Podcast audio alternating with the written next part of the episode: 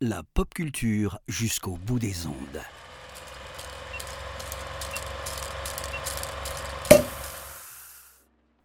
Bonjour à toutes, bonjour à tous. Bienvenue dans ce troisième numéro du calendrier de l'après de l'apéro ciné. Je suis Antoine et aujourd'hui, nous n'allons pas honorer un événement, mais nous allons honorer l'anniversaire d'une grande dame du cinéma. Une dame qui fête aujourd'hui son 84e anniversaire. Une des plus grandes monteuses de l'histoire du cinéma.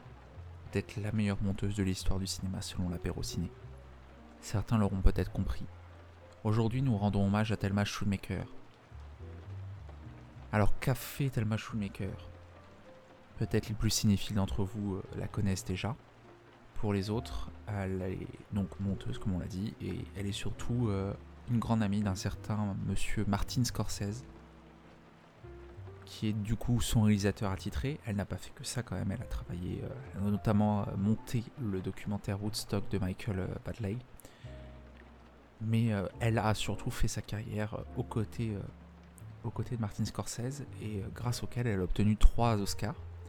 En 1980 pour Edging Bull, en 2007 pour Les Infiltrés. Mais aujourd'hui, on va mettre en avant un autre film, un autre montage, peut-être son meilleur montage pour Martin Scorsese, son meilleur montage tout court. Aujourd'hui, je vous propose de revenir, euh, pour rendre hommage à Thelma Schumacher, je vous propose de revenir sur Aviator de Martin Scorsese.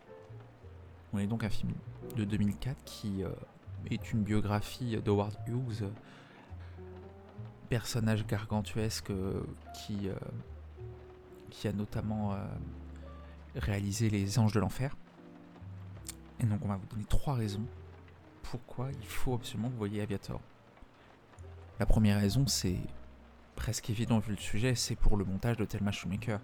C'est un film qui est, qui qui a la, grammaire scorsésienne à tout bout de champ, et la grammaire scorsésienne repose vraiment sur le talent de montage de Thelma, qui se donne, euh, qui se donne à son maximum ici.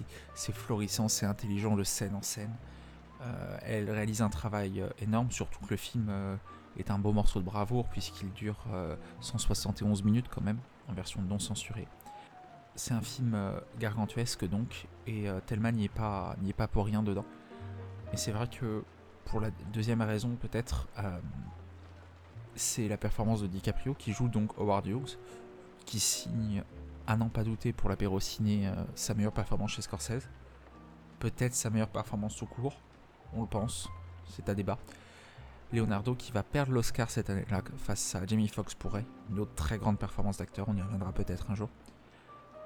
Mais euh, DiCaprio est, au firmament de son jeu, il, sait tout jouer, euh, on le savait, et il, il exprime de tout un personnage qui est vraiment très complexe parce que on est sur un richissime homme d'affaires qui peut être qui peut être vraiment florissant, euh, extravagant, tout en euh, étant rongé par des troubles obsessionnels compulsifs. Donc, c'est un film qui demande une grande palette à DiCaprio et, euh, et il s'en sort admirablement bien dans ce rôle, euh, qu'aurait dû lui valoir euh, l'Oscar. En tout cas, ça aurait été plus mérité que pour The Revenant.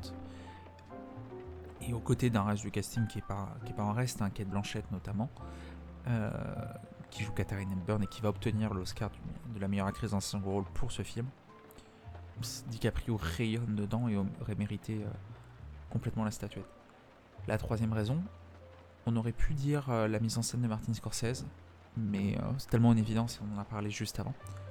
Je vais revenir sur faire un double point associé, c'est surtout que la production autour de ce film.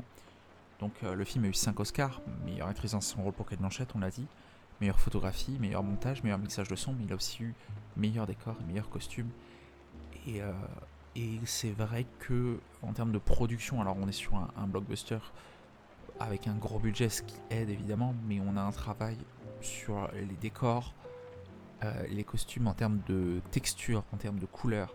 Euh, les costumes sont signés Sandy Powell, euh, elle aussi qui travaille régulièrement avec Martin Scorsese. Les décors sont de Dante Ferretti et de Francesca Lo Schiavo.